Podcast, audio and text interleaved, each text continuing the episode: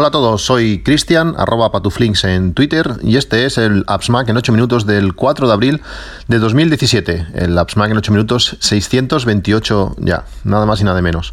Estos días habéis eh, contactado conmigo más aún de lo habitual. Eh, me encanta realmente pues, poder conocer vuestra opinión tanto por Twitter, por mail, por, por diversos, eh, diversas maneras y bueno, yo a veces respondo a mi ritmo, me pilláis a veces en, momentos complicados, pero intento responder a todo, a todo el mundo. Como ya he dicho muchas veces, si no, lo, si no os he respondido, si no tenéis respuesta, volverlo, volverlo a, probar, volver a insistir, que, lo haré, seguro.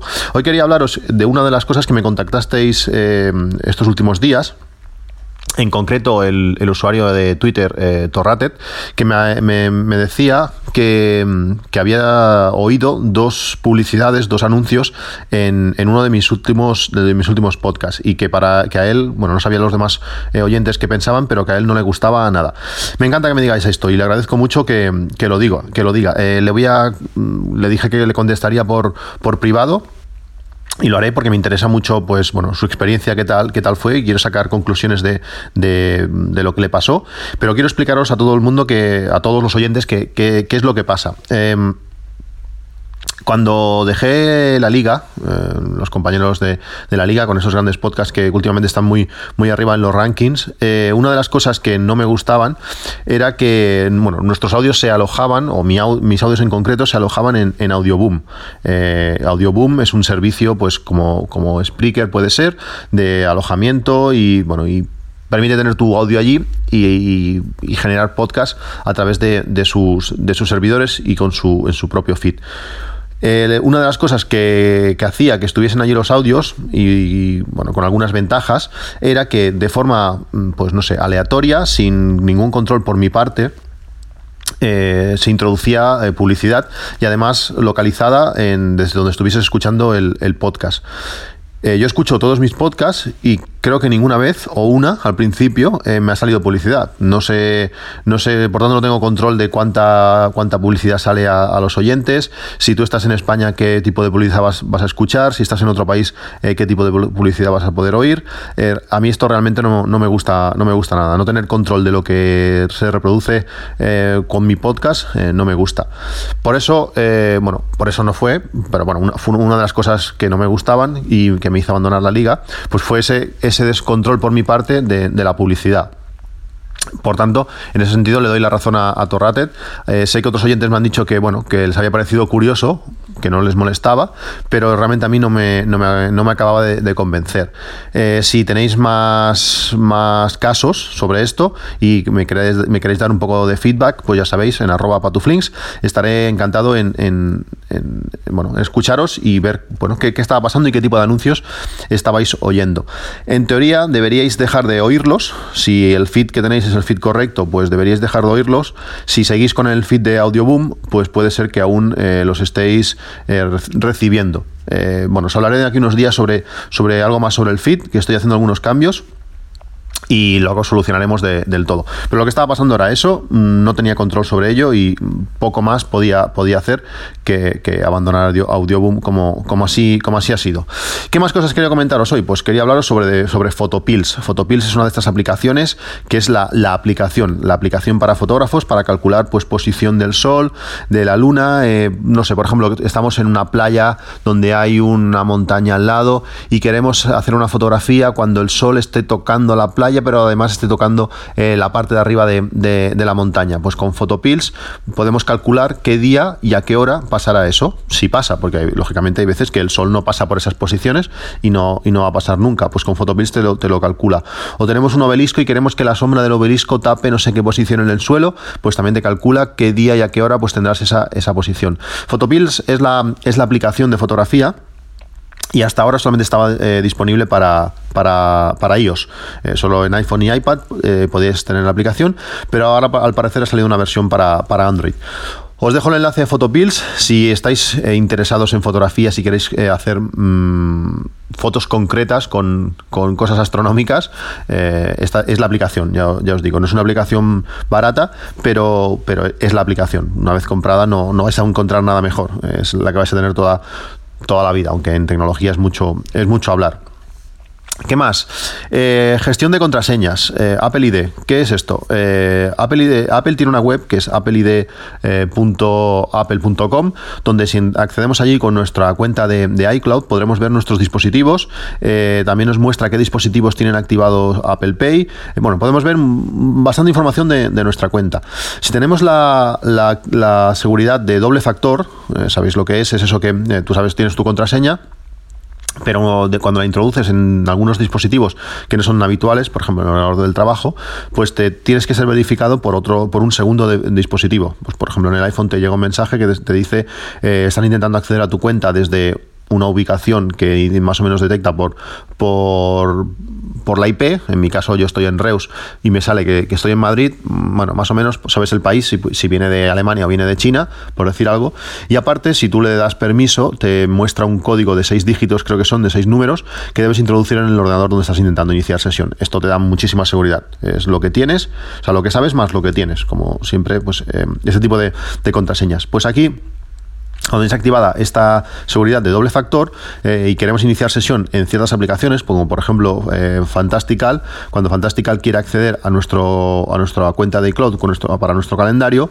utiliza esta, esta, mm, bueno, y tiene esta seguridad de por medio, tienes que ir a esta página web y generar una contraseña específica para ese servicio y para esa vez. Es decir, cuando Fantastical quiere acceder, le tenemos que dar una contraseña. Nuestra contraseña no es la contraseña de iCloud, sino es una contraseña generada especialmente para el caso. Te vas ahí a Apple ID, eh, a la opción de doble factor, le dices eh, generar contraseña de aplicación, pones Fantastical, le das y te creará una contraseña bastante larga de letras y números y guiones en medio, que es la que vamos a tener que poner a Fantastical, y él a partir de aquí va a poder, va a poder entrar a nuestra, a nuestra cuenta. ¿Qué ventaja tiene esto? Que si alguien te roba por decir algo, la, contraseña eh, que has puesto, pues es igual. Esa contraseña ya no vale para nadie más. Es de un único uso para esa aplicación y si quisiéramos entrar en otra aplicación deberíamos generar otra contraseña nueva. ¿Qué más? Eh, ChronoSync. ChronoSync es una aplicación que he utilizado muchísimo para copias de seguridad, permite sincronización, permite, bueno, permite muchísimas cosas y además pues permite programar copias. Eh, por ejemplo, si queremos hacer una copia diaria de nuestro disco, pues con ChronoSync lo, lo, vamos a poder hacer. Eh, él está ahí atento y cuando llega la hora que nosotros le hemos dicho, arranca y, hace la copia. Eh, tienen un canal de YouTube eh, donde donde muestran muchos vídeos y, hacen muchas cosas de, las, habituales. Cuando arranque, cuando bueno, inserte este disco, que automáticamente lo detecta y haga, una, y haga una copia de seguridad allí. Bueno, hay muchísimas opciones y está bien. Aunque no utilicemos esta aplicación, algunos conceptos de copia de seguridad que, usan, pues está bien, está bien conocerlos. Os dejaré también el enlace en las notas del, programa. ¿Qué más? Eh, Miquel Guerra me contactó por email eh, estos días también y me estuvo planteando ciertas dudas que él tenía con, Amazon Cloud Drive. Realmente eh, hay cosas que, bueno, que, no me da tiempo a probar del todo en ciertas circunstancias y que vosotros sí que lo hacéis y me alertáis de ciertas, ciertos problemas que puedan tener eh, algunos, algunas aplicaciones o, servicios. Y este sería uno, uno, uno, de estos casos. Como os he hablado que de, de Amazon Cloud Drive muchas veces, y que estoy haciendo las copias de seguridad del NAS con Hyper Backup. Eh, como sabéis, eh, Hyper Backup hace copias de seguridad cifradas en Amazon Cloud Drive o en el servicio que nosotros le digamos.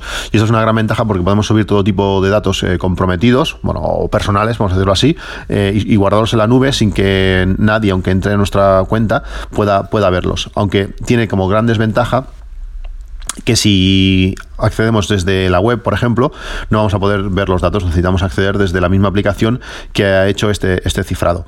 Eh, Synology tiene un explorador, el Hyper Backup Explorer, que desde un equipo, bueno, un Mac, Windows, donde sea, permite acceder a esta copia y descargar los archivos que nosotros queramos. Aunque eh, por el funcionamiento que tiene Amazon Cloud Drive, que no permite eh, a aplicaciones de tercero montar ese espacio que tenemos en la nube, montarlo directamente en nuestro, en nuestro ordenador, eh, no vamos a poder con, el, con la aplicación para Mac acceder a esa copia de seguridad para poder extraer un archivo en concreto. Es decir, deberíamos volcar toda la copia a nuestro ordenador, eso sí que lo podemos hacer, y una vez volcada toda la copia, mm, intentar eh, sacar archivos. Esto es un problema bastante, bastante gordo. Al final, ¿qué habría que hacer para hacerlo más fácil?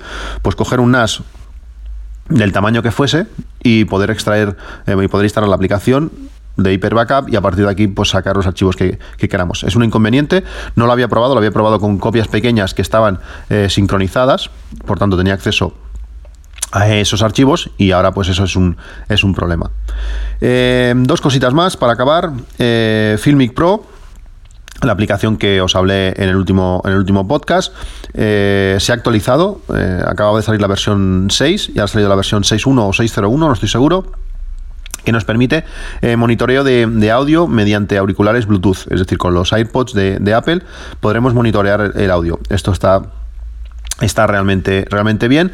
Es una aplicación genial. Hay muchísimos vídeos eh, explicando las características de la aplicación y al parecer eh, los que la habéis comprado os está gustando muchísimo. Yo como digo, para mí es la aplicación la buena para, grabar vídeo de forma un poquito más profesional, un poquito más, más seria. Y por último, un truco que, he visto estos días también, que es un truco para liberar, para liberar memoria. Eh, la gente eh, dice que no hace falta cerrar las aplicaciones, que en segundo plano no consumen. La verdad es que en ciertos casos eh, mejoran el rendimiento del, del sistema, sobre todo, bueno, hay aplicaciones que se quedan así un poco raras y si cerramos las aplicaciones todas, la cosa mejora. Pero también hay un truquito para liberar, liberar memoria, que es una manera muy sencilla que yo desconocía y simplemente es eh, pulsar el botón de apagado para que aparezca la opción de apagar el, teléfono. Y una vez estamos en esa, en esa pantalla, eh, lo que tenemos que hacer es mantener el botón home, solamente el botón home, hasta que, hasta que vuelva a, la pantalla de, inicio del, iPhone, sin reiniciarse ni nada, simplemente vuelvan a salir los iconos. Al parecer, cuando haces este gesto, lo que hace es eh, bueno, liberar memoria y dejar el teléfono pues, listo pues, para hacer operaciones, no sé, más que necesiten más, más memoria que el teléfono vaya, vaya más fresco. Bueno, pues este es el, este es el truco, este es el podcast. Eh, celebro que me, que contactéis conmigo en cualquier medio, ya sabéis, arroba patuflinks en Twitter o appsmac.com arroba gmail.com. Nos vemos en un próximo capítulo. Hasta luego.